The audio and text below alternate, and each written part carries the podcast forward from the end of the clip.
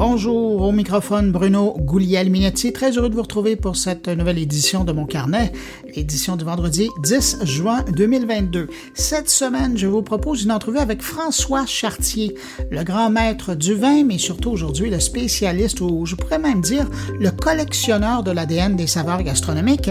On va parler avec lui de l'utilisation de l'intelligence artificielle en gastronomie. Ça fait quelques années maintenant qu'il travaille là-dessus avec des chercheurs de Sony au Japon. Alors, on va aller faire un tour du côté de Barcelone pour lui parler. On va également parler de deux nouveautés, soit la nouvelle plateforme symbiotique euh, qui se positionne comme étant la plateforme des technologies au Québec. Et on va parler également avec Claude Coulombe, un des pères du correcteur 101, mais qui aujourd'hui est docteur en informatique cognitive et intelligence artificielle et propose en ligne une nouvelle formation gratuite sur l'utilisation de l'intelligence artificielle dans l'exploitation des ressources naturelles. Mes collègues sont là également de Suisse. Il y a Thierry Weber qui nous parle de e-sports et de son industrie en terre helvétique. Stéphane Ricoul nous propose une réflexion sur la qualité de vie numérique dans le monde et chez nous. Et puis Jean-François Poulain nous parle d'une application qui vise à aider les PhD à terminer leur rédaction de thèse, rien de moins. Alors voilà pour le contenu de cette édition de mon carnet. Maintenant, bien évidemment, je prends un instant pour saluer cinq auditeurs de mon carnet. Salutations toutes particulières à Laurence Delpeto McEvoy, Denis Labelle, Aurore Lagonotte, Christian Martel et Véronique Pelletier. À vous cinq, merci pour votre écoute. Et puis merci à vous, que je n'ai pas nommé, mais qui m'accueillez en ce moment entre vos deux oreilles. À tous, je vous souhaite une excellente écoute.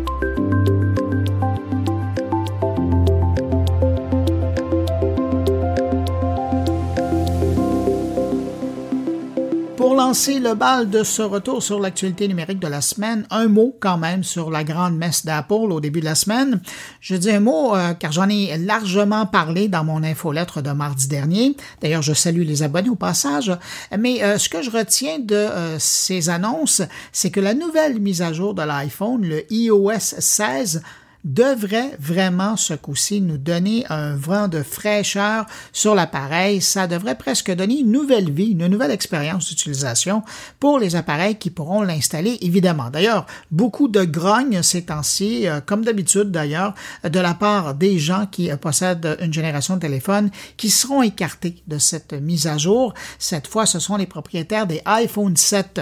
De plus, on dit que la tablette iPad commence à se rapprocher dangereusement d'un vrai ordinateur, eh bien, la prochaine version du système d'exploitation, le iPad OS 16, devrait encore réduire cet écart de façon importante si vous avez un iPad de dernière génération. Et ça, c'est sans parler du nouvel ordinateur portable, le MacBook Air M2, qui va permettre d'avoir un appareil léger et puissant pour les gens qui cherchent un modèle de base dans l'univers des ordinateurs Apple. Alors, bref, que de bonnes nouvelles. Évidemment, si vous êtes prêt à sortir quelques centaines de dollars de vos poches. Bon, j'arrête là parce que je sens que je vais repartir pour 30 minutes sur le sujet. Et pendant ce temps, chez Spotify, ben, beaucoup d'informations cette semaine. Notamment, on a appris que la plateforme de musique cible maintenant le milliard d'utilisateurs d'ici 2030. On a aussi appris que Spotify va poursuivre son investissement dans le secteur du podcast. Imaginez, selon le grand patron de Spotify, la compagnie a investi jusqu'à maintenant plus d'un milliard de dollars. Alors, ils ont commencé à faire des investissements là-dedans en 2019. Et le secteur du livre audio, présent depuis un an maintenant dans le catalogue, va poursuivre sa croissance pour tenter d'accroître les parts de marché de la plateforme. Spotify proposerait aujourd'hui 500 000 ouvrages, principalement en anglais, en comparaison Audible, qui est une propriété d'Amazon, présente sur le marché depuis 2008, ben, offre un catalogue de 600 000 titres dans 38 langues. Le géant de la musique en ligne compte maintenant 422 millions d'utilisateurs actifs mensuels, dont 182 millions abonnés à son offre premium. Et le service est offert sur plus de 2000 appareils différents. Ça va des montres en passant par les voitures et les bornes intelligentes. Ben, si les informations se confirment, il semble bien que Meta aurait abandonné son projet de sortir ses toutes premières lunettes AR, donc des lunettes de réalité augmentée, pour le moment.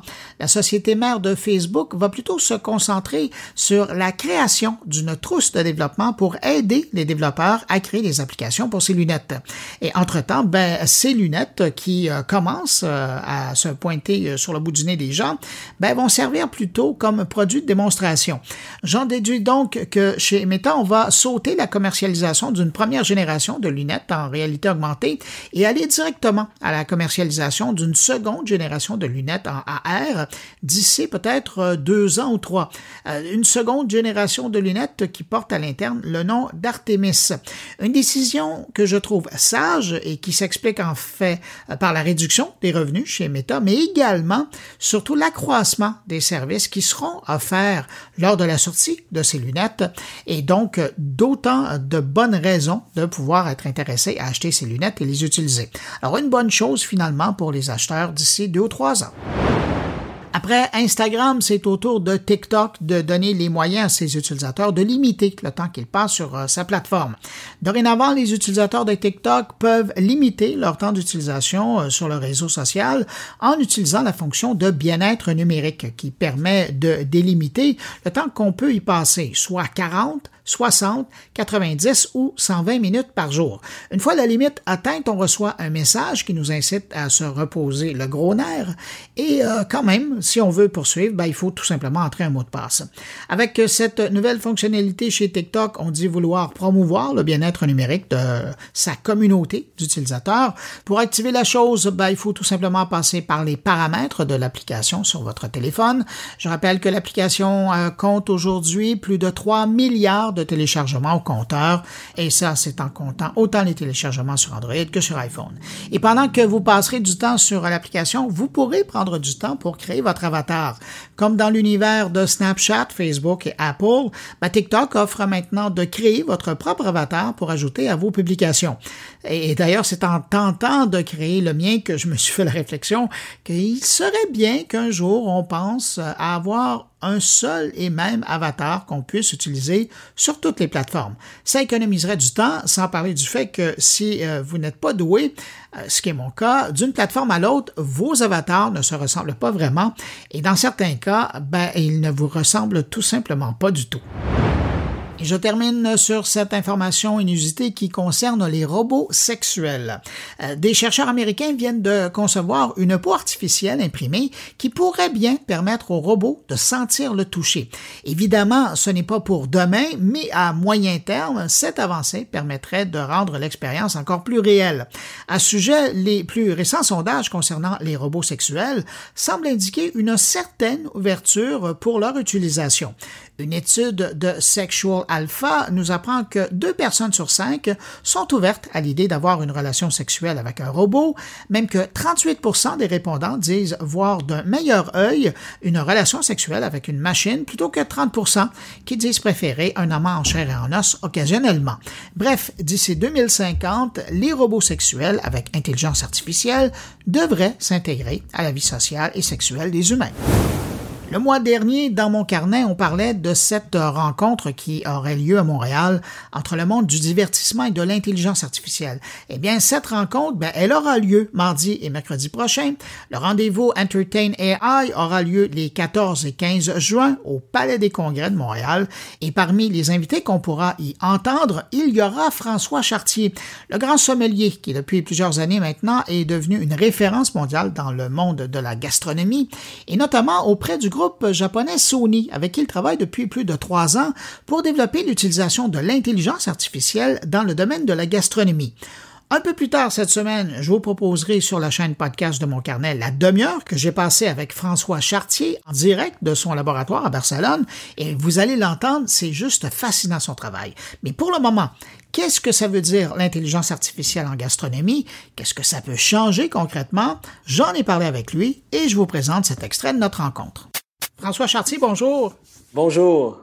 François, avant la pandémie, il y a eu ce partenariat que vous avez tissé avec les gens de Sony AI. Oui. Puis déjà en 2008, vous aviez créé cette science autour euh, du, du, du vin euh, et, des aliments. Et là, j'ai comme l'impression que euh, en 2019, ça a été comme une étape de plus dans la scientification, je sais pas si ça existe ce mot-là, mais de votre démarche en incluant l'intelligence artificielle. J'aimerais ça que vous nous en parliez un petit peu. Oui, oui, c'est moi j'appelle ça un deuxième tour de manège. c'est pas mal plus simple. oui, une entrevue. Euh, je me souviens d'une entrevue avec Phil Collins il y a très longtemps, puis il était revenu sur la scène, sur le devant de la scène, puis il avait dit bah, euh, avec son humour british, il dit c'est juste un deuxième tour de manège, quand il passe, on le prend. Donc euh, bon, j'étais pas j'étais pas has déjà comme Phil Collins qui été avant, puis il est redevenu en avant. Là, je, là, je m'écarte, là, mais je m'égare. Mais oui, effectivement, écoute, en 2000, euh, en fin de compte, c'est en 2017. Euh, Sony, euh, depuis quelques années, j'ai un bon ami qui est chez Sony Music à Tokyo et qui, est un haut placé puis qui me disait François, il faut amener ta science d'harmonie moléculaire au Japon. Les Japonais, ils vont adorer parce qu'ils ont l'esprit de vouloir comprendre comment les choses sont faites et pourquoi on mange et tout ça. Je disais bien sûr, bien sûr, faisons-le, mais ça arrivait pas. Et en 2017, il me dit écoute François, le temps est venu. Euh, Sony aimerait devenir ton agent de développement d'affaires au Japon. Sony. Là, je dis, wow, moi, je, suis un enfant de Sony, euh, je suis né avec le Walkman. avec le Walkman. Ben oui, c'est ça. Donc, l'image est forte, mais euh, c'est ça. Donc, je dis, ben, good. Il faut savoir que Sony était l'agent pendant 25 ans de Joël Robuchon. Grand chef français qui est devenu une grande star au Japon, entre autres, pas seulement à cause de Sony, mais à cause de son sa maestria et son sens des affaires. Donc, euh, on a commencé à développer en 2017, puis on continue. Je m'en vais la semaine prochaine au Japon, puis c'est pour ça. Donc, on continue à développer des affaires au Japon. Et en 2018, une année après, euh, dans les réunions avec eux, ils disent Écoute, François, on a un nouveau projet, c'est secret.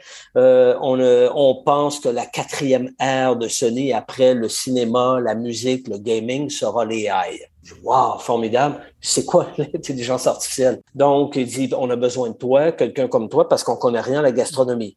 Donc, euh, et la discussion commençait comme ça. Je les ai amenés à Barcelone en mars 2019 au Science and Cooking World Congress de Barcelone, qui est le plus grand congrès de scientifiques et de grands chefs dans l'alimentation dans le monde entier, ça se passe ici. Je vis à Barcelone depuis 2016. Donc, je les ai amenés ici. Ils sont venus, le numéro 3 de Sony, Kitano et Harry Kitano est débarqué ici et toute l'équipe. Je suis super impressionné. J'ai partagé la scène avec Kitano-san pour expliquer que Sony avait envie de s'en aller en, gastronomie, qu'il s'en allait en AI, mais qu'il avait envie et qui était ici pour un peu comprendre. C'est une drôle de conférence. C'est un peu, on venait annoncer puis pas annoncer les choses, puis, mais c'était génial. Et suite à cette semaine-là, on les a amenés dans les laboratoires de cuisine, on a amené voir les grands chefs, tout ça. Et Kitano-san a dit, écoute François, on y va, on plonge, on s'en va en gastronomie et tu vas être notre consultant spécial en gastronomie. Et l'aventure a commencé comme ça. Eh, mais pour quelqu'un comme vous, où l'intelligence artificielle devient un outil intéressant, qu'est-ce que ça peut vous apporter? Ah, ben, c'est l'intelligence artificielle, bon, pour que les, les, gens comprennent très bien. En fin de compte, c'est pour pour utiliser une interface d'intelligence artificielle, il faut avoir, il faut avoir une database, il faut avoir de l'information, une base d'information importante. Et l'intelligence artificielle va gérer cette information-là et va générer des nouveaux contenus, idéalement. Il va challenger en dialogue, et c'est ce qu'on fait. Moi, j'ai embarqué parce que le mot dialogue était au cœur. Euh, remplacer les chefs et les créateurs, je vois pas l'intérêt, mais de les challenger dans un dialogue avec l'intelligence artificielle, là, c'est intéressant. Donc, pour moi, en tant que créateur, en tant que, que, que, personne, personnalité qui crée des nouveaux contenus, qui crée des idées dans l'univers des arômes. Ça a dépassé la gastronomie, ce que je fais, parce que les arômes sont dans tout, dans les arts, la culture, dans, dans tout ce qu'on peut imaginer, les cosmétiques, les parfums. Donc, de pouvoir utiliser, une, de rentrer ma base de données que j'avais déjà, de la joindre à tout ce qui se passe dans la tête d'un créateur au moment de tu sais, ce spark, euh, cette bougie d'allumage-là, ce moment de création-là, quand un chef il se parle avec son sous-chef dans la cuisine, puis il prend un morceau de fromage de chef, puis il dit Waouh, OK, oui, OK, ah, je vois, un, je vois un peu de thé bergamote avec ça, puis une branche de romarin, puis bah, Tout ça arrive en, en moins d'une seconde, mais ça arrive parce qu'il y a un bagage en arrière, il y a une base de données dans leur tête. Il y a du vécu, il y a des connaissances, il y a de la culture personnelle, les origines de ces gens-là, l'appris, euh, les techniques. Il y a mille choses qui se passent en même temps. Les couleurs, les saveurs, le chaud, le froid, l'acidité, les tanins, les arômes. Tout ça, là, c'est comme... On est d'intelligence organique. C'est ce qu'on est, les êtres humains. L'intelligence artificielle tente de répliquer ça, mais à vitesse grand V et de permettre à nous aider, parce qu'elle nous aide, l'intelligence artificielle, dans des moments de créativité, d'aller beaucoup plus rapidement et, et de façon, tu sais, un chef est dans sa cuisine, ou même moi, là, je suis ici, je suis dans mon lab à Barcelone, puis là, j'ai une idée. Avec Nicolas, notre collaborateur, avec Isabelle, euh, mon épouse, collaboratrice. Puis là, on a une idée. On va sortir deux, trois livres, on va fouiller dans la base de données. Euh, là, on va essayer de tout ramifier ce qu'on a comme idée pour faire naître ce qu'on veut un système d'intelligence artificielle, je fais sur un Python, je me mets à discuter avec, c'est ce qu'on va démontrer à EAI. On va faire une expérimentation en direct. Je suis chef à Tokyo en ce moment, un chef japonais, j'ai envie de faire un plat à partir de sauce soya. AI, donne-moi des idées. Elle sort des ingrédients.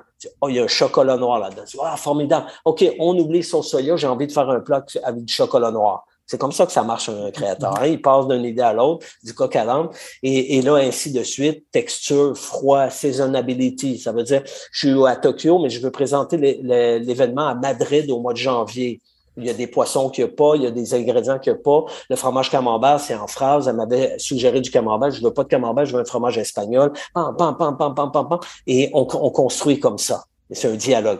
Pour moi, c'est extraordinaire de voir ma science qui est au cœur de ça, puis de permettre de, de, probablement, on verra, de probablement aller vers des, de l'information que j'avais pas vue encore dans ma base de données. Eh bien voilà, c'est un extrait de ma rencontre avec François Chartier. Je vous rappelle, l'intégrale, je vais vous la proposer en bonus sur la chaîne podcast de mon carnet et ça, ça sera lundi.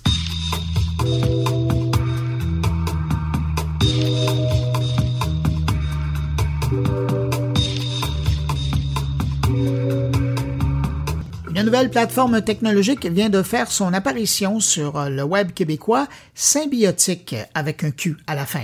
La plateforme se positionne comme la plateforme des technologies au Québec et c'est l'organisme Numana, anciennement Techno Montréal, qui est derrière cette initiative. Selon Humana, Symbiotique a pour but de rassembler l'ensemble des technologies d'entreprises québécoises sous une seule et même plateforme pour créer des synergies et des opportunités d'affaires pour tous. On peut y chercher des entreprises par secteur, par géolocalisation ou par mots-clés. Puis il est possible d'ailleurs d'entrer en contact avec ces entreprises et même euh, de collaborer sur des projets communs. Et on dit qu'à l'automne 2022, il sera possible de créer des appels à projets ou encore des offres de financement. Alors pour en savoir plus sur ce nouveau hub, on rejoint à l'instant François Borelli, le PDG de Numana. Bonjour François Borelli. Bonjour. Symbiotique, ça vient d'où cette idée?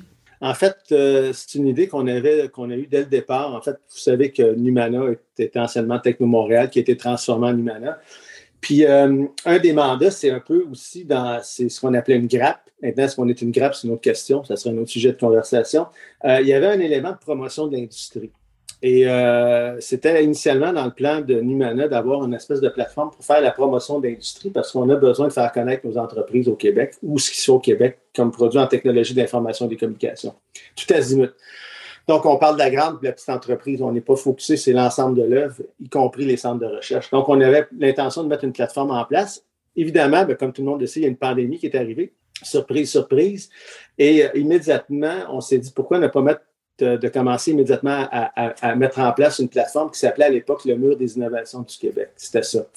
C'est de là que c'est parti, mais c'était l'idée initiale, c'était, puis était là, puis ça on a eu un peu un, un genre d'événement qui a fait en sorte qu'on a devancé le lancement, qui était tout simplement une plateforme web de base, mais pour faire connaître les technologies qui permettaient, bon, en temps de pandémie, d'utiliser des technos pour, bon, on connaît le contexte.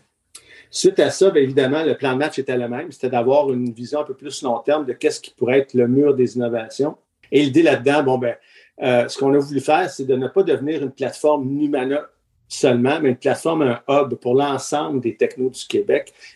parce que vous savez, beaucoup d'organisations, technologie d'information et de communication. Il y avait Techno Montréal, Numana, il y a l'AQT, le CCI, il y a plein d'organisations qui regroupent. puis le problème qu'on a au Québec, c'est quand on cherche une solution, on passe par où? Donc, ce que, notre intention avec Symbiotique, évidemment, c'est de mettre en place un hub encore avec la même fonctionnalité, c'est de, s'interconnecter avec d'autres associations du mieux qu'on peut, avec les possibilités qu'on dépendamment de leurs restrictions, pour faire en sorte qu'on n'aura jamais un guichet unique, j'y crois pas. J'aimerais ça, mais c'est une fausse pensée. Mais d'avoir un endroit où on peut découvrir les technos qui, qui existent au Québec, mais en même temps, on va beaucoup plus loin que ça. Ça devient aussi éventuellement un marketplace. C'est de là que vient l'idée. À l'époque, Techno Montréal, qui est maintenant Numana, euh, c'était, en tout cas, je le sentais très la grande région de Montréal.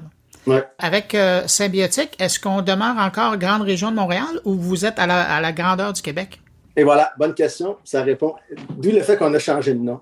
On aurait pu s'appeler Techno-Québec, mais on a décidé de s'appeler Numana parce que, en fait, oui, moi, quand je suis arrivé, euh, le mandat que j'avais, il était, double. Euh, le premier mandat, c'était d'avoir une portée pan-québécoise parce que les, membres trouvaient que juste la grande région de Montréal, c'est bien, mais c'est beaucoup plus large. Donc, on, s'est positionné pour être pan-québécois. Et l'autre chose aussi, c'est de repenser un peu le modèle de ce qui peut être une grappe des technologies de l'information et des communications. Donc, oui, on n'est pas québécois. Puis symbiotique, d'où le Q, c'est le Québec. Vous avez énoncé un peu que vous étiez autant grande et petite entreprise, mais qui on va retrouver sur cette euh, plateforme-là? Ben, en fait, en ce moment, ben, on veut retrouver l'ensemble de ceux qui, qui, fournissent des produits et services en technologie de l'information et des communications. Il faut faire attention. Là. On ne veut pas n'importe quoi dans le style, je ne sais pas moi, des cours en ligne, c'est pas ça qu'on va retrouver là. C'est vraiment des produits que les entreprises ou des partenaires étrangers peuvent trouver pour les aider à. Je ne veux pas parler de transformation numérique parce qu'on peut aller plus loin que ça. Ça peut tant être du hardware que du software, mettons. Tant du logiciel que du matériel. Et on travaille aussi avec d'autres organisations qui sont plus en lien avec ce qui est des services, des consultants, tout ça, parce que ça fait partie de, du parapluie éventuel qu'on aimerait aller chercher. Donc, c'est ce qu'on va retrouver. C'est ce type d'entreprise-là. Puis on, on, on, dit que c'est les technologies au Québec parce que il y a aussi, on veut faire connaître les entreprises québécoises, mais il y a quand même des gens qui travaillent dans des entreprises qui ne sont pas québécoises, qui sont au Québec, puis qui offrent des solutions qui, à défaut de trouver de quoi québécois, bien, on pourrait peut-être aussi promouvoir ces solutions-là. Donc, d'où la nuance. Au début, ça s'appelait euh, des technologies du Québec. On a changé des technologies au Québec. Des petites nuances, mais bref, c'est là qu'on va aller. Mais donc, c'est ça. Puis je pense que j'ai entendu un bout de la réponse dans votre réponse que vous venez de faire. C'est donc à la fois une plateforme qui s'adresse aux gens d'affaires québécois, mais oui. vous avez aussi un intérêt de sortir du Québec et de faire connaître les, les, les grands joueurs, les moyens joueurs d'ici à l'étranger. Exactement. C'est d'où le, le, volet de promotion d'industrie. Je voudrais qu'au Québec, nous, on voudrait qu'au Québec, on utilise des produits québécois, façon de parler, là, qui sont faites ou des gens qui travaillent au Québec. Mais ce qui est important aussi, parce qu'on a des demandes. On a eu des demandes à, euh, dans le passé d'organisations. Dans le temps, ça s'appelait Export Québec. Là, maintenant, Parfois, il y a des partenaires étrangers, des entreprises étrangères qui cherchent des partenaires locaux québécois. Et un des défis, c'est que euh, les gens ont, plusieurs organisations à qui appeler, puis malheureusement, on ne regroupe pas tout le monde. Donc, on, ce qu'on essaie de faire, c'est autour de la plateforme faire en sorte que justement, s'il y a quelqu'un de l'étranger qui cherche à connaître des entreprises québécoises, au Québec plutôt, il puisse venir sur ce mur-là, puis faire une recherche, puis trouver le partenaire qu'ils veulent trouver dans le secteur qu'ils veulent trouver, parce que nous, c'est tout secteur confondu. Hein c'est large, les TIC. Fait que c'est tout secteur confondu, confondu santé, euh, robotique et tout ce qui est technologie d'information et de communication. Voudrait être, on aimerait être sur, sur la plateforme. Donc, on est là. Puis tant le start-up que la grande entreprise, je vais être bien clair là-dessus. C'est pas réservé seulement à ça. Ça fait beaucoup de monde, ça. Ben, c'est un vœu de ma part. J ai, j ai, ayant été entrepreneur puis dans des start-up, je connais la difficulté, puis parfois, il y a des belles opportunités qui passent mais une petite entreprise n'a pas la capacité tout le temps de se faire bien connaître puis de voir passer ces opportunités-là. Fait que si on peut l'aider le moindrement, ben on va avoir fait notre job. Et comment ça va fonctionner pour les gens qui, euh, qui veulent l'utiliser? Est-ce qu'on est-ce qu'on doit connaître le nom de l'entreprise? Est-ce que vous y allez par champ d'intérêt? Comment vous fonctionnez? En fait, euh, d'entrée de jeu, on n'a pas besoin de connaître le nom de l'entreprise.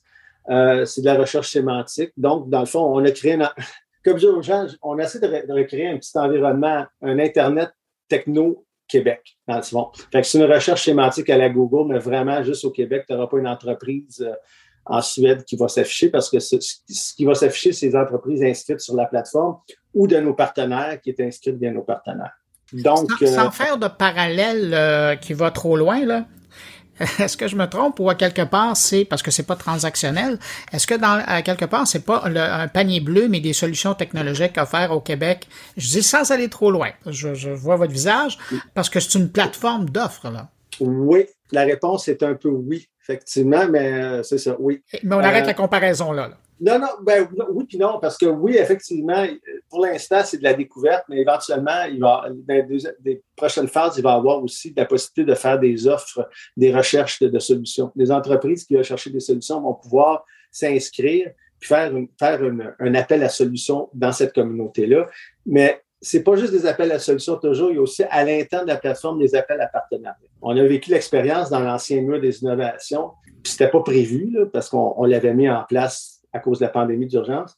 Ben, il y a deux entreprises qui se sont rencontrées à travers ce mur-là, puis ont créé un nouveau masque avec, avec, euh, euh, capacité avec un iPhone de prendre le visage 3D, tout ça. donc, ils ont créé un nouveau produit ensemble. Fait qu'on s'est dit, ah, il y a des opportunités de maillage entre entreprises aussi, de collaboration, de partenaires, parce qu'on a besoin, on est beaucoup de petites PME au Québec. Puis si on peut réussir à travailler ensemble pour développer des produits conjointement, ben ça peut nous aider à développer des entreprises plus grandes aussi éventuellement. Je présume que vous avez eu des bailleurs de fonds qui sont venus d'un petit peu partout pour vous donner un coup de main là-dessus. Ça ressemble à quoi? Oui, il y a des bailleurs euh, municipaux et provinciaux avec qui on a travaillé effectivement sur la plateforme. Puis évidemment, ben, on est à la recherche aussi, éventuellement. On est en train de chercher des partenaires privés aussi pour nous aider à continuer à faire évoluer la plateforme. On a beaucoup d'ambition pour cette plateforme-là.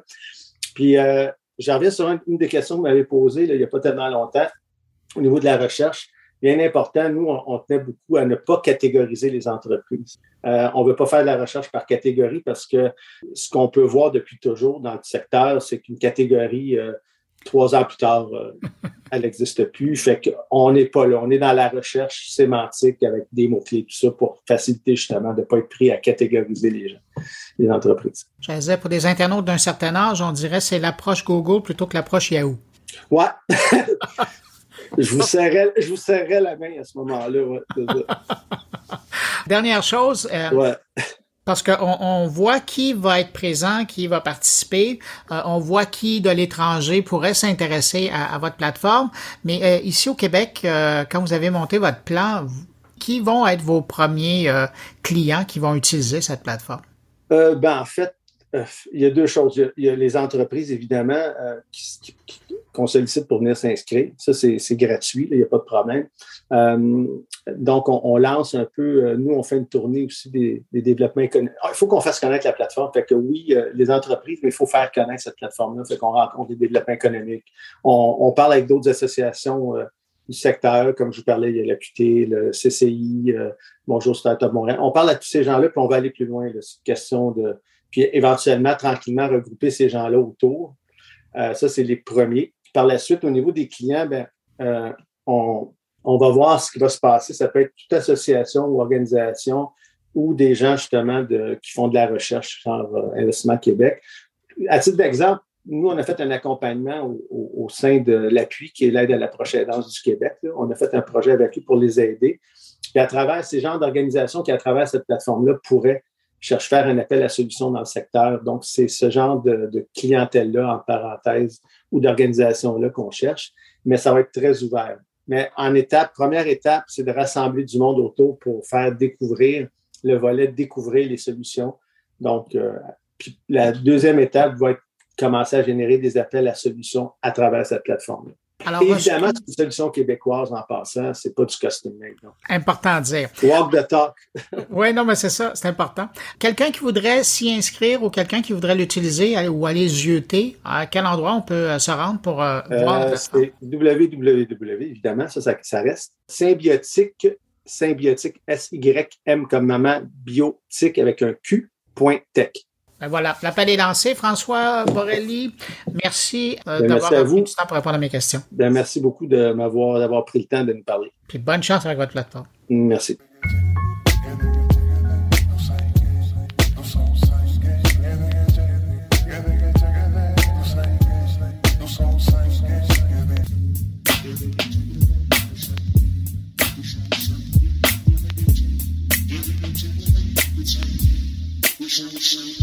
Autre nouveauté sur le web cette semaine, une nouvelle formation en ligne intitulée Viarena. Pour euh, permettre aux entreprises et aux particuliers de mieux comprendre l'univers de la vision artificielle et l'exploitation intelligente des ressources naturelles. Concrètement, c'est une formation qui veut permettre aux gens qui vont la suivre de découvrir le potentiel de l'utilisation de l'intelligence artificielle dans des contextes qui sont connexes à l'exploitation des ressources naturelles.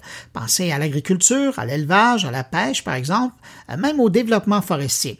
C'est une formation gratuite en français développée par Claude Coulombe en collaboration avec le de développement et de recherche en intelligence artificielle, le CEDRIN et le Cégep de Matane. Si le nom Claude Coulombe vous dit quelque chose, c'est que c'est le même Claude Coulombe qui, à une autre époque, était derrière l'entreprise Machina Sapien, qui nous a donné notamment le fameux correcteur 101 dans les années 90. Aujourd'hui, euh, ce Claude Coulombe, il est docteur en informatique cognitive et intelligence artificielle et il partage sa passion et sa connaissance dans ce nouveau cours intitulé Vie Arena sur la plateforme Edulib.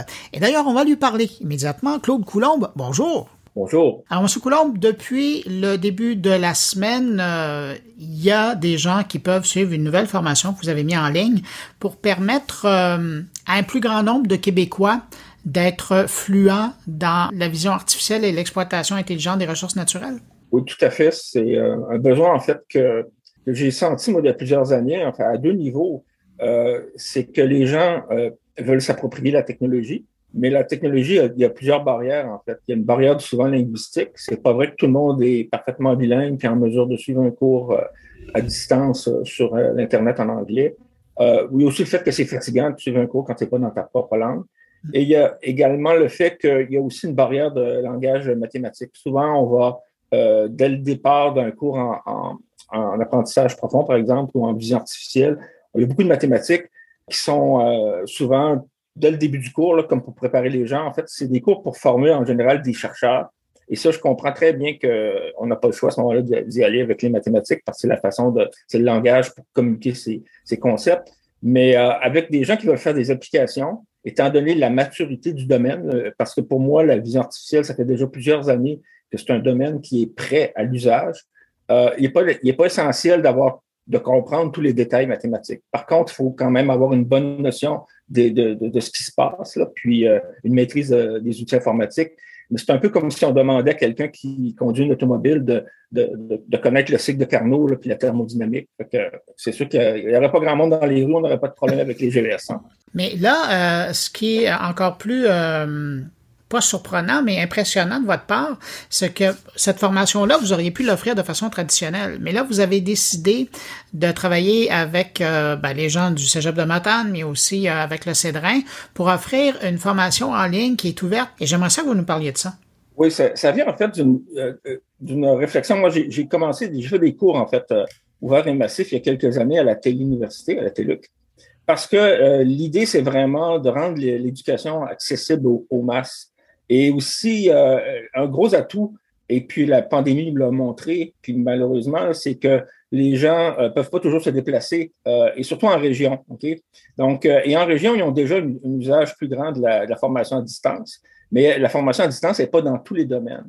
Et je visais aussi même la francophonie plus large, parce que je, bon, j'ai été impliqué dans EduLib, entre autres le choix de la plateforme à l'époque, et on avait vu qui avait un potentiel énorme pour, euh, par exemple, pour, le, pour l'Afrique.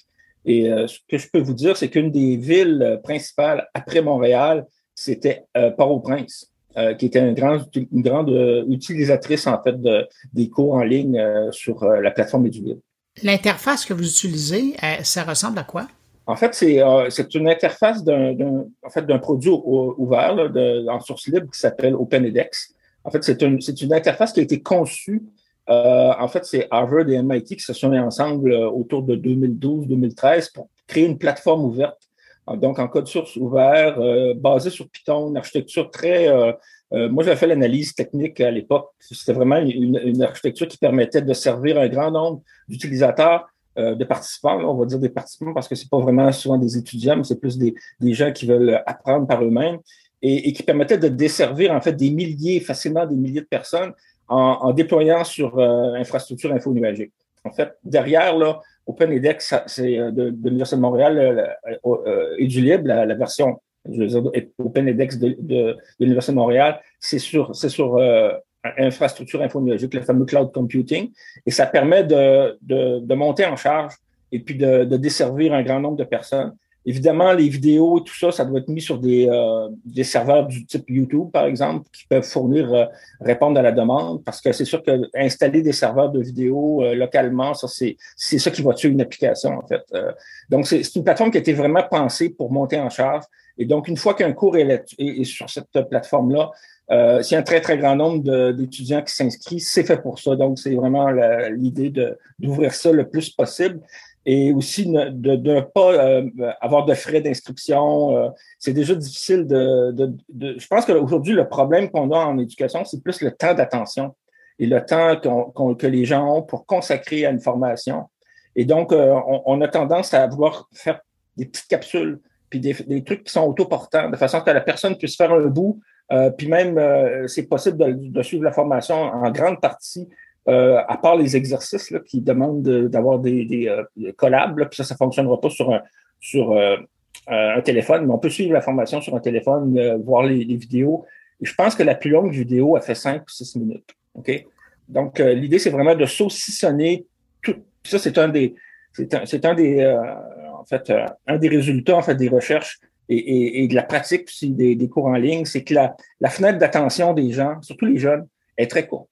Et, et, si on leur donne, si on fait un cours filmé, par exemple, d'une heure et demie, c'est tout le même contenu. Euh, il n'y a personne qui tient jusqu'au bout, OK? Euh, puis encore moins aujourd'hui, OK? Parce que la fenêtre d'attention générale des gens est plus courte. Donc, il faut respecter ça. On peut pas aller à l'encontre de ce principe, donc on va chercher à saucissonner et autant que possible faire des petites capsules autoportantes qui vont pouvoir être éventuellement réutilisées. Donc ça, c'est un autre objectif, c'est que ces capsules-là, ce contenu-là, c'est tout open source. Il y a un site euh, sur GitHub, via Arena, qui contient euh, tous les codes, tous les codes sources, euh, les exercices, euh, et, et, et c'est une licence ouverte. Donc, les gens peuvent se, l'approprier, et c'est l'objectif aussi. C'est que les gens puissent se l'approprier parce que euh, ça n'a jamais été fait dans une optique de faire des sous, quoi que ce soit. C'était vraiment dans l'optique de répandre l'information, en fait, d'une éducation populaire, en fait, sur le sujet. Ben, justement, parlons-en, parce que vous parlez des gens, mais dans votre tête, là, quand vous étiez en train de monter cette formation-là, je présume que vous aviez euh, des gens en tête, une clientèle pour qui vous étiez en train de préparer ça. C'était qui? Qui souhaitez-vous voir euh, se brancher pour suivre les différentes formations que vous offrez? Tout à fait. Ça, c'est une excellente question. On prépare toujours une formation avec quelqu'un en tête.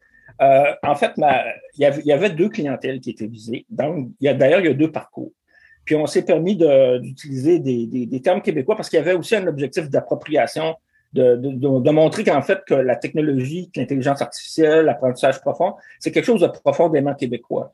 Euh, et pour ça que le slogan un peu du projet, et, c'était, euh, ben, en fait, c'est toujours, c'est de faire que l'intelligence artificielle soit, surtout aussi québécoise que, que le sirop d'érable ou la motoneige. OK?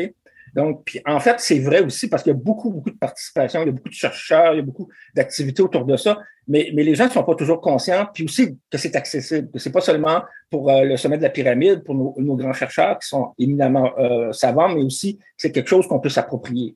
Et, ça, c'était l'objectif. Donc, la clientèle de base, c'est, euh, je dirais, les entrepreneurs qui ont des idées, OK, mais qui savent pas que ça peut s'appliquer, qui savent pas que c'est facile à faire, OK?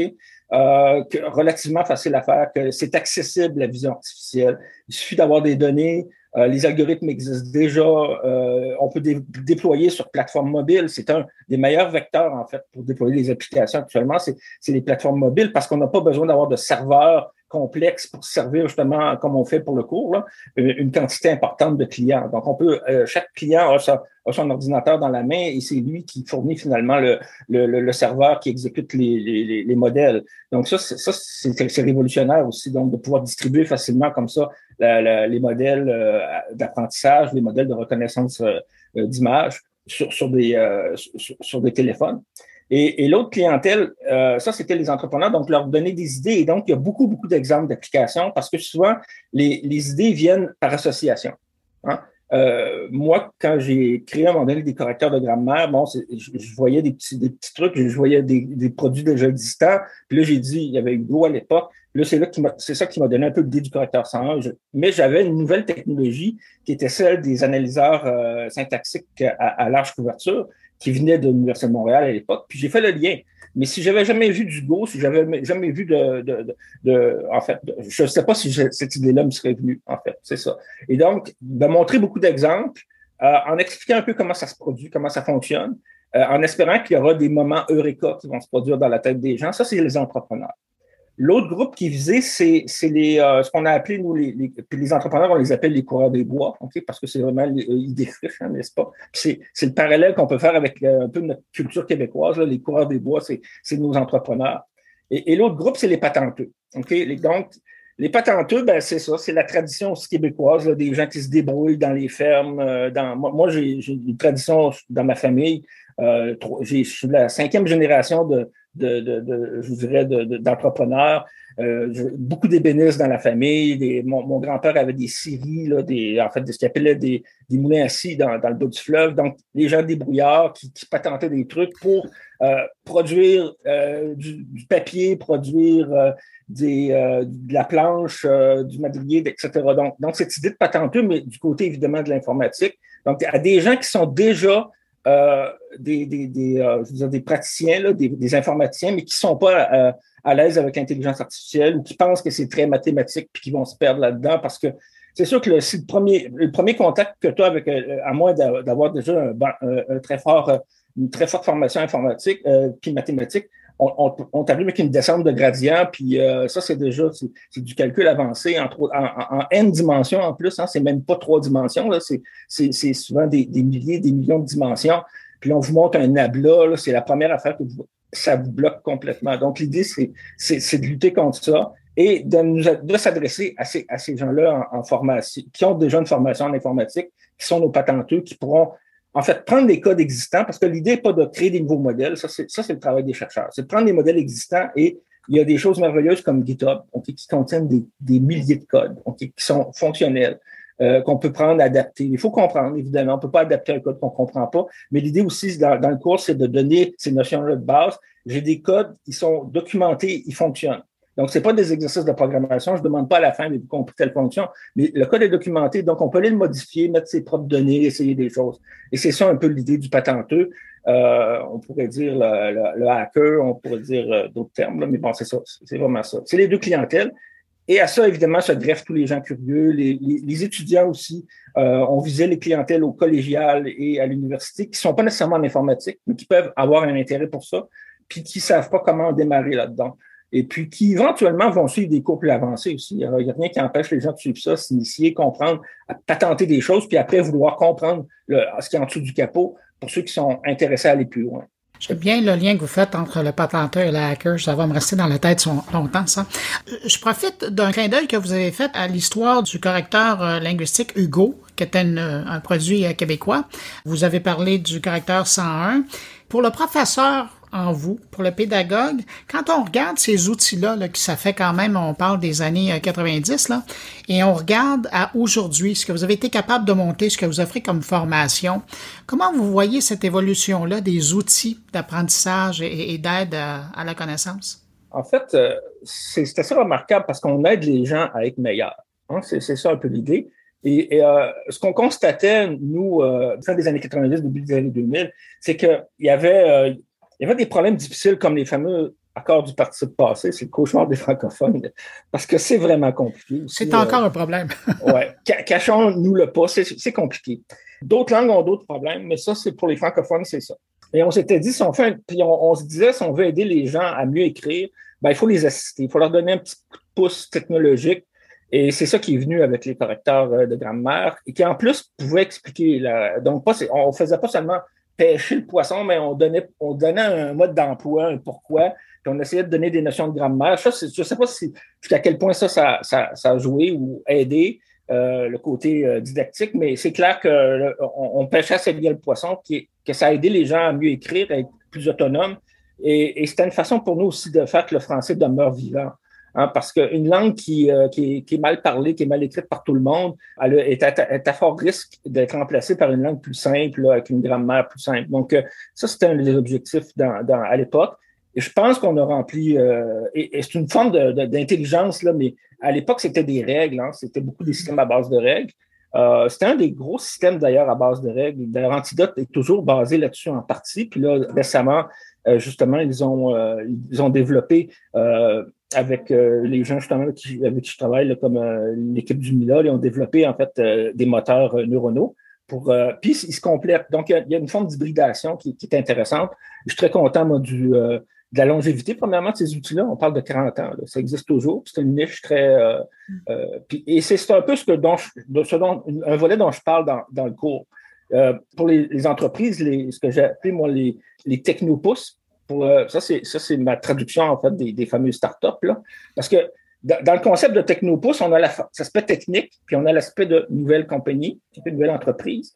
Parce que ce que dit pas jeune pousse, jeune pousse, ça peut être n'importe quoi. Puis honnêtement, soyons honnêtes, les, les, pousses intéressantes, ceux dont on parle, c'est celles qui ont de la technologie. Ah. Donc, donc, les, les technopousses peuvent s'approprier, c'est ça, ces, outils-là, puis, puis euh, se développer. Ça, c'est vraiment le, un des objectifs du, cours. Claude Coulombe, euh, qu'est-ce qui va faire que vous êtes aussi fier de votre cours que vous avez monté et de son adoption par euh, les apprenants que vous êtes fier des outils linguistiques que vous avez déjà fait dans le passé? En fait, ça va venir de la réponse des gens, parce que moi, honnêtement, euh, j'ai fait le meilleur cours que, je pouvais faire dans les circonstances. J'ai mis beaucoup d'énergie là-dedans, en y croyant très fort. J'étais un peu investi d'une mission. Tu sais, je me disais, puis j'en avais jasé, d'ailleurs, ça, ça découle aussi de la discussion que j'ai eue avec mon ancien directeur de recherche, là, M. Benjo. On, a dit qu'est-ce que je j'ai demandé, j'ai dit qu'est-ce que je pourrais faire pour, pour aider l'écosystème. OK? On s'est dit, bon, ben là, c'est beau le côté, euh, comment dire, euh, recherche, c'est bien, euh, c'est bien couvert, même plus que bien couvert. Maintenant, qu'est-ce qu'on peut faire de concret pour essayer que les gens s'approprient cette technologie-là? Puis on avait regardé les collèges, puis on avait regardé les entreprises, justement, les, petites entreprises, puis on s'est dit comment est-ce qu'on pourrait aider, puis j'ai dit, OK, je, vais m'en occuper. OK? Puis c'est là que je suis rentré dans ma mission. J'ai trouvé une collaboration extraordinaire avec le collège euh, de Matane et surtout le CEDRIN, le Centre de, recherche en, informatique euh, numérique, qui sont très dynamiques, en fait, ces gens-là à Matane. Puis euh, moi, je viens de, de Rivière-du-Loup, donc il y avait une, comment dire, une coïncidence d'intérêt puis de, de lieu. Et, entre autres, on a découvert en fait qu'un jeu de données très très célèbre qui s'appelle en fait les, iris. En fait, c'est des, iris gaspésiens. En fait on s'est rendu compte que ça avait été. Euh, fait donc, c'est encore là de l'appropriation qu'on fait de. mais, c'est intéressant. Donc, moi, ce qui est, vraiment objectif, c'est que je peux avoir deux ou trois petites entreprises qui démarrent à cause de, mon influence. Puis même si je le sais pas, moi, c'est vraiment euh, mon, mon, mon, salaire, c'est ça. C'est vraiment ma fierté, c'est de savoir que ça avoir aidé des gens à s'approprier ça, puis à, démystifier ce domaine-là. C'est vraiment ça qui, qui, qui est l'objectif. Ben, Claude Coulombe, merci beaucoup pour euh, m'avoir accordé un peu de votre temps pour euh, me parler et me présenter euh, via Renault. Puis félicitations parce que j'ai l'impression que vous êtes en train de semer pour le futur. Ben, merci, M. Merci. Au revoir.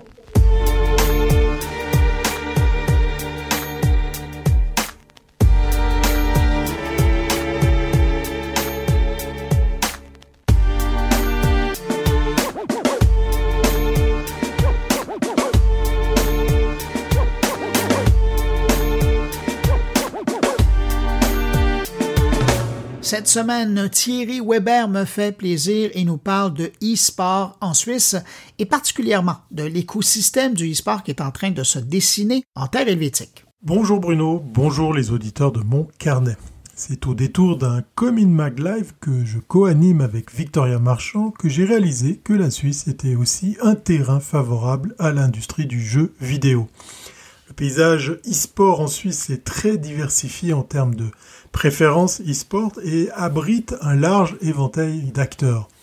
Plus de la moitié, 53% hein, de la population suisse connaît d'ailleurs le terme e-sport, principalement des compétitions professionnelles basées sur des jeux vidéo, soit en ligne en utilisant le mode multijoueur d'un jeu vidéo, soit sur place lors d'un événement hors ligne mais la pénétration de l'e-sport est plus faible en Suisse que dans les bastions européens de l'e-sport comme la Pologne, l'Espagne ou l'Italie.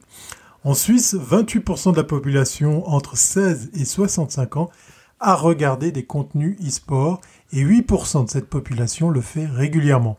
Pendant la pandémie de Covid-19, la Suisse a connu une croissance continue du nombre de spectateurs. Il sera donc essentiel pour les organisations d'e-sport et les sponsors non endémiques de conserver la base de fans et d'utilisateurs nouvellement acquises et de les convertir en clients payants selon l'étude de Deloitte Let's Play de 2021. D'une manière générale, le niveau de connaissance, la popularité et la professionnalisation de l'e-sport ainsi que son acceptation en tant que sport par les Suisses ont considérablement augmenté. 41% ont déclaré que selon eux, le e-sport, l'e-sport devrait être considéré comme un sport. 79,5% reconnaissent que l'e-sport se professionnalise en Suisse. 565 000 résidents en Suisse sont des e-athlètes, hein, des joueurs, donc professionnels ou amateurs, plus de 248 530 personnes par rapport à 2019. Plus de 110 000 réussissent à gagner de l'argent avec le e-sport, plus 67 500 personnes par rapport à 2019. La croissance du phénomène des e-sports est durable et ne semble pas être affectée par la pandémie de Covid-19.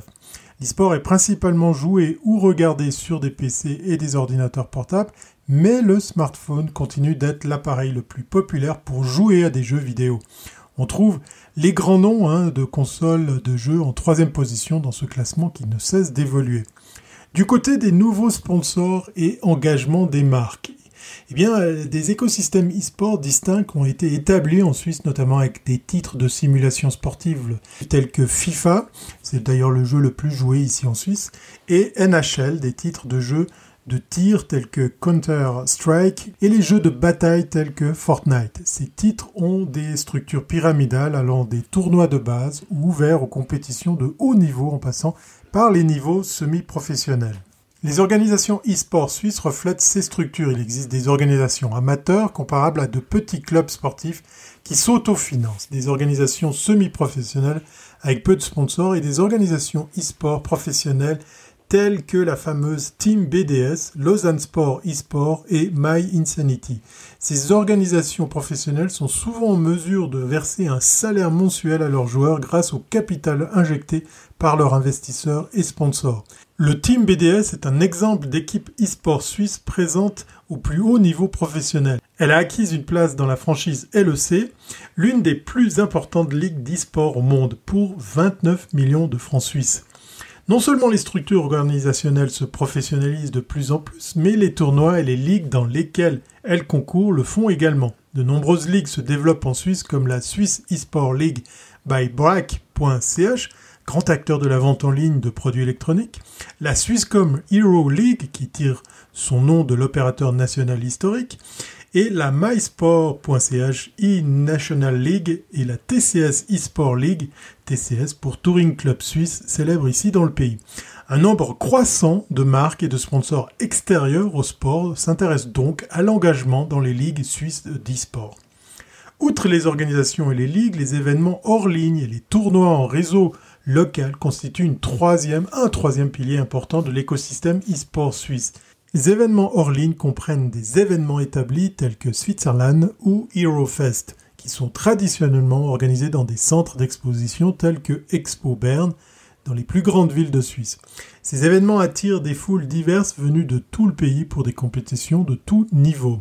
Je vous parlais d'un Comin Mag Live en tout début de chronique, ce rendez-vous quotidien autour des industries, de la communication, des médias, de la publicité et même des écoles. Et eh bien, cette semaine, on accueillait la Fondation pour la formation des adultes, on l'appelle l'IFAGE ici, qui a créé le diplôme carrément de Game Dev, dédié au développement complet de jeux vidéo. Cette formation prévue pour octobre dispensera aux participants les compétences dans la conception, la programmation et le développement artistique d'un jeu vidéo. Pour en savoir plus, nous avions invité Marc Schwartz, responsable formation, création et communication visuelle de l'IFAGE, et Kui Kung, chef de projet du Swiss Game Center. De quoi se faire une idée des opportunités métiers qu'il y a autour de cette industrie qui n'est pas en reste dans mon pays.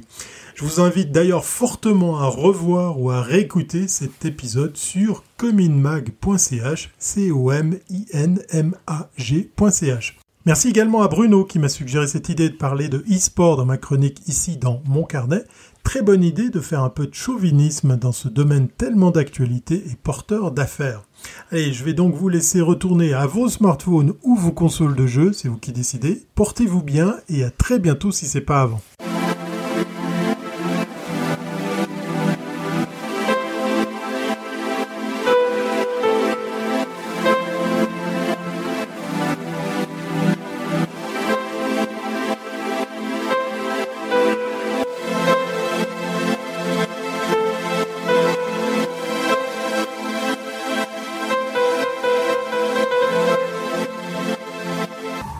Maintenant au tour de mon collègue Stéphane Ricoul qui nous propose cette semaine une réflexion sur la qualité de vie numérique dans le monde et chez nous.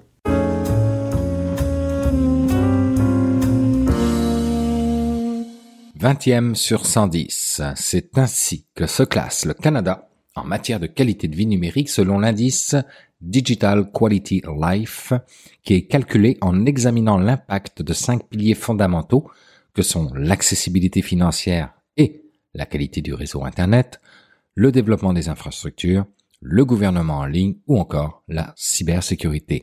Et c'est l'Europe qui sort la tête haute de cet indice avec six pays qui se classent dans le top 10. Bien que le produit intérieur brut par habitant ait une forte corrélation avec la qualité de vie numérique, il ne détermine pas nécessairement la qualité de l'infrastructure électronique d'un pays, puisque certains d'entre eux ont une meilleure qualité de vie numérique avec un PIB par habitant plus faible, laissant à croire que le bien-être numérique passe plus par une bonne planification stratégique que par des ressources ou investissements financiers. Fait intéressant. Une fois que le PIB par habitant dépasse les 40 000 dollars US, l'amélioration de l'infrastructure électronique stagne, trouvant une partie d'explication dans les limitations technologiques. Et en parlant financier en matière d'accessibilité Internet, si on compare les pays inclus dans l'indice de l'année dernière, d'un point de vue mondial cette année, les gens doivent travailler 25 minutes de plus pour s'offrir Internet haut débit en 2021. Et le moins cher du haut débit dans le monde coûte environ 6 heures de travail par mois. Mais ils doivent, à contrario, travailler 28 minutes de moins pour s'offrir l'Internet mobile. Et le moins cher dans le monde coûte environ 10 minutes de travail par mois. Cependant, dans le pays où l'Internet mobile est le moins abordable, le Mali, il faut travailler 13 fois plus longtemps, soit 2h12 au total que la moyenne mondiale pour se l'offrir. Et dans le pays où l'Internet au débit est le moins abordable, le Nigeria, il faut travailler 6 fois plus, pour un total de 35 heures 33 minutes, que la moyenne mondiale pour se l'offrir. En matière à présent de qualité d'Internet, 78 pays sur 110 bénéficient d'un accès Internet au débit stable mais seuls 50 pays peuvent en dire autant de leurs données mobiles. Et il existe un large écart de vitesse Internet entre les pays. Par exemple, pour ce qui est de la vitesse de l'Internet mobile au Bangladesh, elle est de 11 mégabits par seconde et ne représente que 8% de celle des Émirats arabes unis, qui est de 145 mégabits par seconde.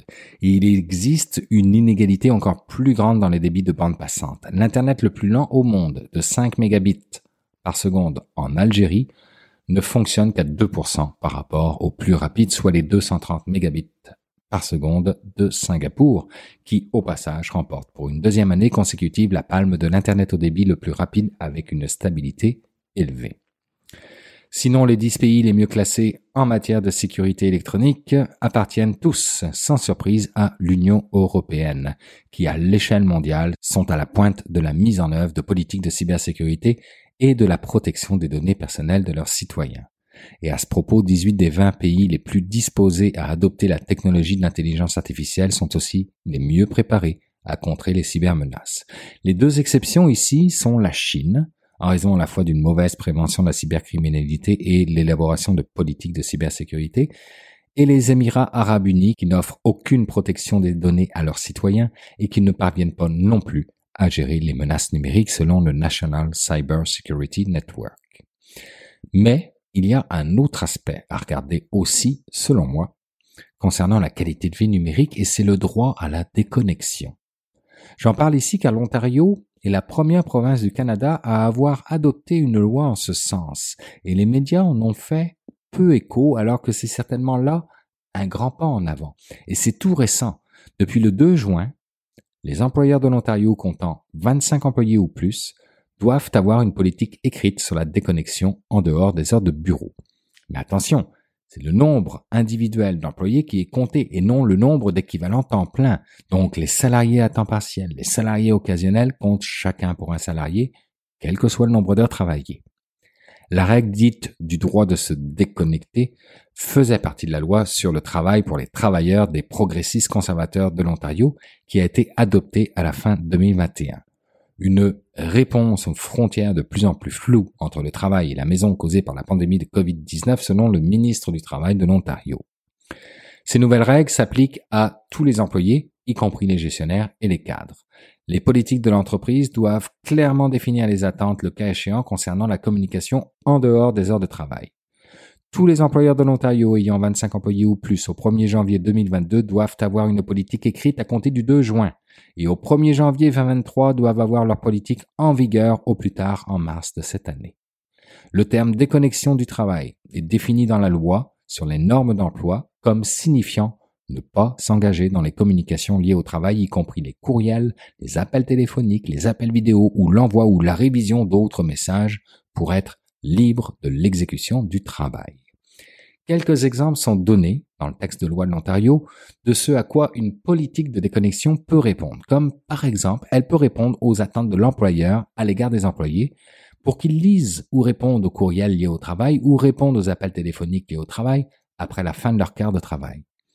Elle peut aussi comporter la politique qui peut énoncer les attentes de l'employeur pour différentes situations selon l'heure de la journée de la communication, l'objet de la communication ou encore qui contacte l'employé. Est-ce que c'est un client, un superviseur, un collègue? Autre exemple, une politique de déconnexion peut contenir les exigences de l'employeur pour les employés qui activent les notifications d'absence du bureau et ou modifient leurs messages vocaux lorsqu'ils ne sont pas programmés pour travailler pour communiquer qu'ils ne répondront pas avant le prochain jour de travail prévu. Si le Québec et le gouvernement fédéral ont également exploré l'idée mais n'ont pas encore déposé de projet de loi, de telles lois ont été introduites pour la première fois en France et n'ont été depuis adoptées que par une petite poignée de pays dont l'Italie et la Slovaquie. Un non-sens quand on sait que les niveaux de burn-out ne font qu'augmenter partout dans le monde. Et l'Ontario n'y échappait d'ailleurs pas avec 73% des adultes y travaillant déclarant souffrir d'épuisement professionnel, selon un rapport sur le bien-être communautaire réalisé dans le sud-ouest de l'Ontario par le YMCA de The Three Rivers. Au moins, la pandémie aura pu être un électrochoc pour le gouvernement de l'Ontario, et il ne nous reste plus qu'à espérer qu'elle le soit également pour les autres provinces.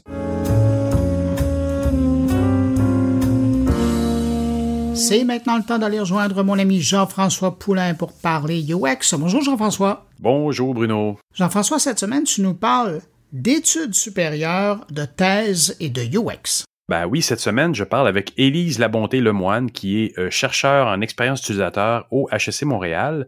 Et Élise a travaillé sur une application qui s'appelle Chrono, euh, en lien avec euh, l'organisme Taisez-vous. Et là, c'est pas c'est pas de se, de, taire, mais c'est bien thèse, une, comme une thèse de, de, d'un diplôme doctorat, de doctorat.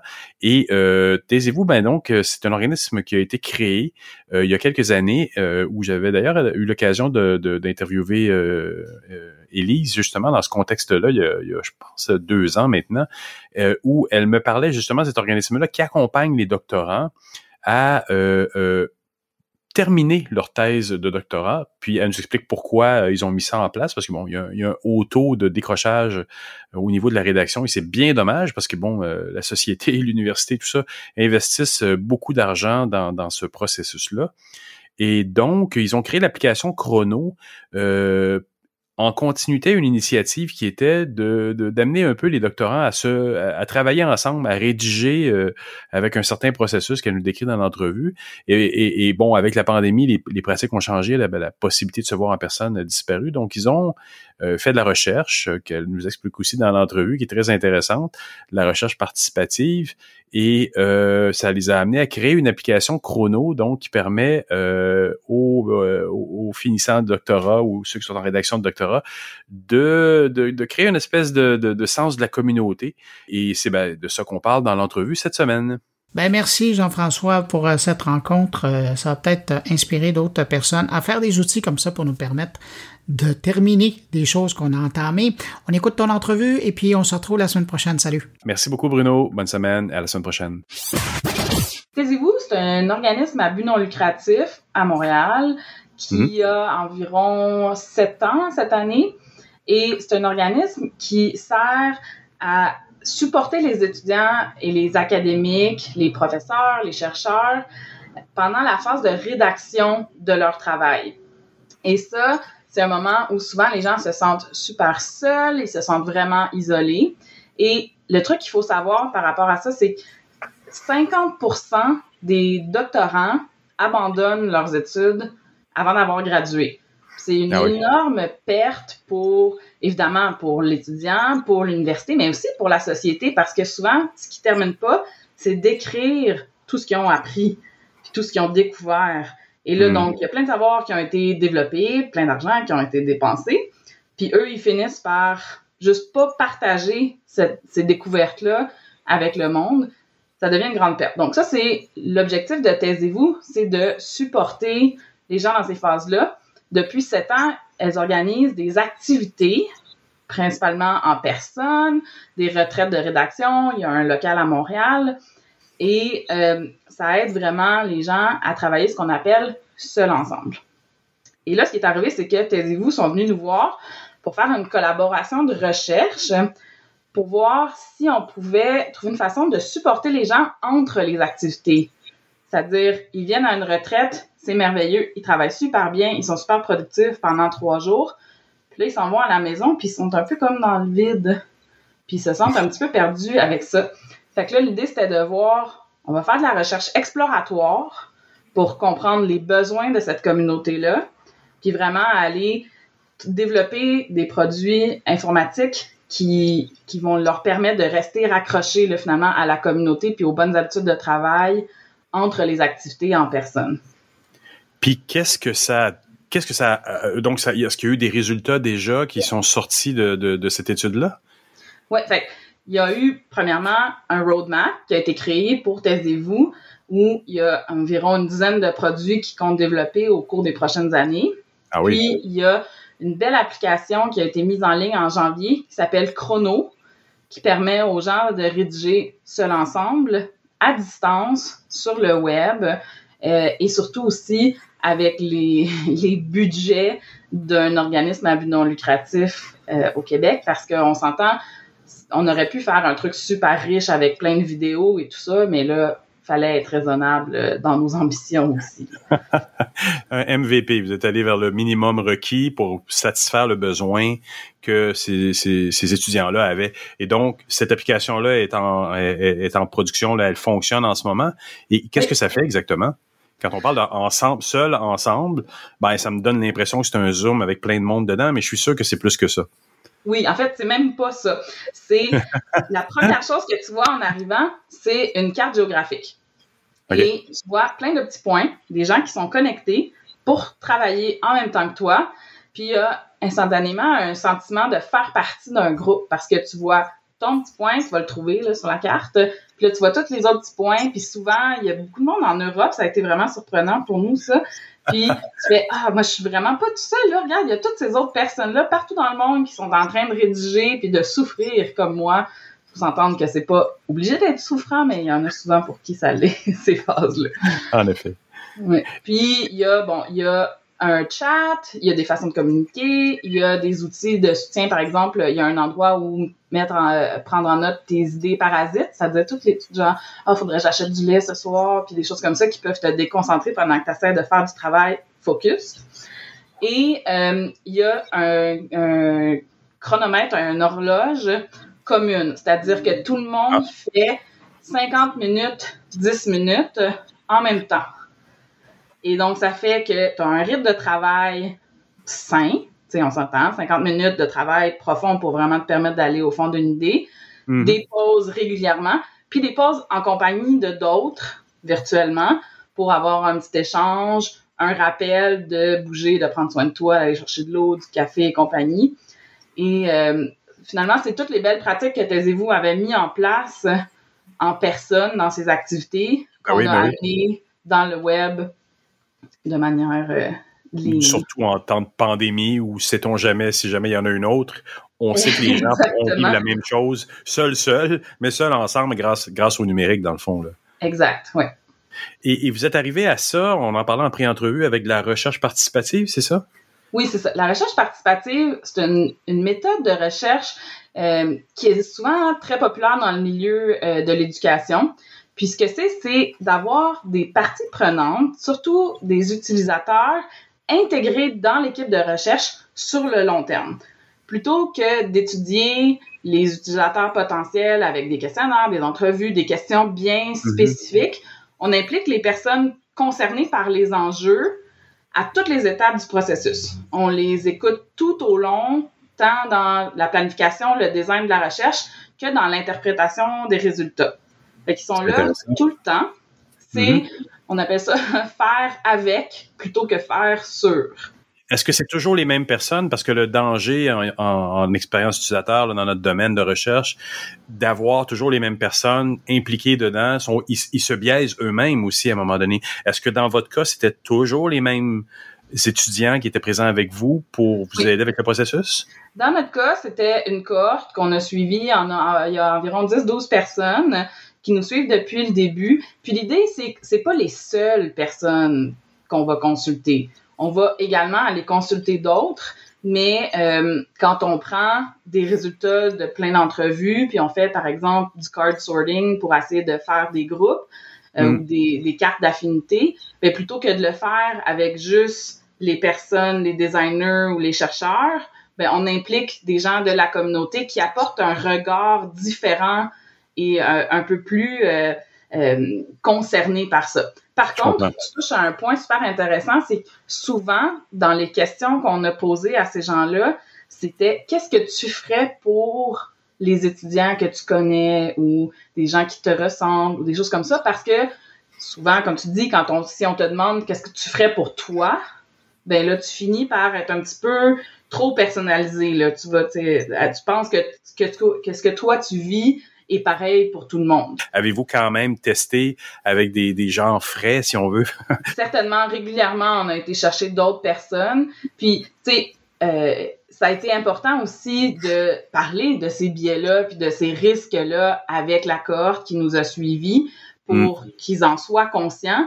Puis ça amène, surtout, je te dirais, le, la plus grande différence que moi j'ai vue, c'est au niveau de l'empathie de l'équipe de recherche, de l'équipe de développement, de de, l'organisme aussi, les, les, employés qui étaient impliqués dans le processus, euh, parce qu'ils les côtoient, puis ils se développent vraiment comme une conversation authentique à propos des problèmes puis des enjeux.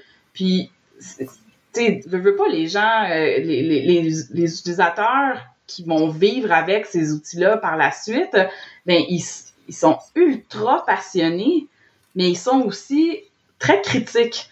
Puis ça nous amène finalement à être tout le temps dans la créativité, puis toujours dans l'innovation, parce qu'on est constamment en train de justifier, de, re, de re-questionner, de revenir, puis de, de pousser de l'avant. Vous êtes obligé, ce n'est plus une notion abstraite qu'on sert des gens qui sont pas dans la salle. Là, ils sont avec vous tout le temps. Exactement. il y a, il y voyons comment dire, une un côté très poreux entre les gens qui sont là. Puis d'ailleurs, j'imagine qu'ils avançaient leur rédaction de maîtrise tout en étant avec vous.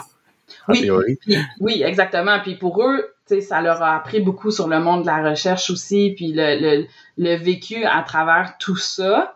Euh, puis ça fait aussi d'eux souvent des, des, grands ambassadeurs par la suite de ce qui est développé ben parce que c'est leur bébé aussi, là, tu sais. Donc, il y a vraiment cet avantage-là. Puis une des choses qui a été vraiment euh, très, très magique dans tout ça, c'est ça fait euh, un répertoire finalement de données de recherche parce que oui, tu parles des questions que tu veux, mais à travers le temps, à force de rencontrer ces gens-là puis d'entretenir la relation, ben il y a plein de connaissances tacites qui font partie de l'équipe de recherche. Ça fait une équipe super résiliente. S'il y a ah. quelque chose à pivoter, Mhm. Mais tu n'as pas besoin de refaire la, recherche. Les gens connaissent très bien l'espace problème à tous les niveaux, puis ils sont capables de s'ajuster tout de suite. Et donc, dans votre projet de, recherche, donc tu disais, il y a cette première application-là, Chrono, qui est sortie. Il en reste euh, neuf, donc en théorie, selon euh, le plan dont tu me parlais. Oui, ben, il y en a deux qui sont des trucs plutôt à l'interne de leur système euh, de dashboard d'organisation.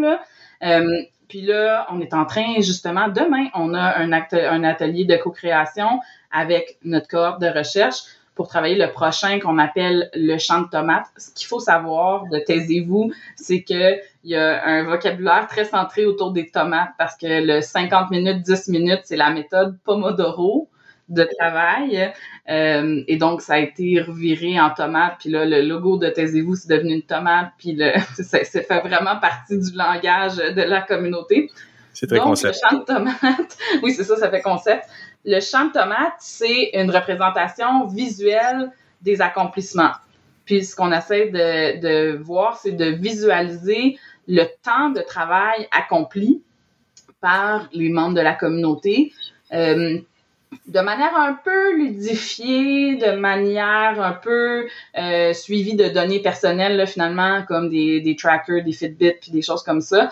Euh, puis, il faut trouver le bon niveau euh, de présentation avec ça parce que la compétitivité, c'est super présent dans le milieu de la recherche scientifique et ça peut être motivant, puis des fois, ça devient super malsain. Donc là, l'idée, c'est d'essayer de trouver comment tu représentes une quantité de travail accompli par une personne et par un groupe pour rester motivé sans nuire à la santé mentale. C'est intéressant parce que je t'écoute parler puis ça me donne l'impression que c'est quelque chose qui serait très facilement transposable dans l'industrie. Les gens ont eu beaucoup de difficultés en pandémie à trouver leur marque quant à ça, quant à être capable de travailler de la maison, de, de juxtaposer ça. Euh, moi, je connais beaucoup de gens qui ont adapté la, la, la, la, technique de Pomodoro, comme tu le décris, donc 50 ou 45 minutes de travail, 15 minutes, euh, je sors, je vais marcher. J'imagine que tout ce que vous êtes en train de faire là, euh, il y a quelque chose qui va être publié, je l'espère, pour le bénéfice de l'industrie en général. Puis, euh, Chrono c'est ouvert à tout le monde. S'il y a des ah gens d'autres domaines qui veulent y aller, c'est chrono.taisez-vous.org. Donc, un travailleur autonome pourrait très bien en prendre avantage puis aller, euh, aller utiliser ça. Vraiment, vraiment. Bah, puis, euh, les gens affichent pas nécessairement sur quoi ils travaillent. Euh, publiquement, il y a une petite section où tu mets ton propre objectif puis tu restes centré sur une chose. Mm-hmm. mais donc, c'est vraiment ouvert à tout le monde. Puis, plus il y a de monde, plus c'est le fun. Donc, euh, s'il y a des travailleurs qui se sentent interpellés par ça, puis euh, toute la technologie qui est développée euh, avec avec Taisez-vous, c'est en code open source. donc, OK. Donc, ça pourrait être récupéré en bloc par une entreprise ou une organisation qui voudrait le customiser, par exemple, pour ses, ses, employés. Là. Je pense qu'il y a des, il y a des règles avec les, les, licences open source, mais ouais. Élise, j'aimerais te remercier vraiment beaucoup pour cette entrevue. Merci beaucoup, Jean-François.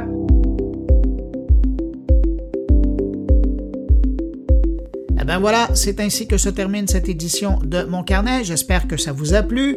Merci à nos invités. Merci à Thierry Weber, Stéphane Ricoul et Jean-François Poulain d'avoir été présents cette semaine. Quant à vous qui m'écoutez, encore entre vos deux oreilles, merci d'avoir été là jusqu'à la fin. On se retrouve la semaine prochaine pour une nouvelle édition de Mon Carnet. Entre-temps, je vous dis au revoir, mais surtout, portez-vous bien.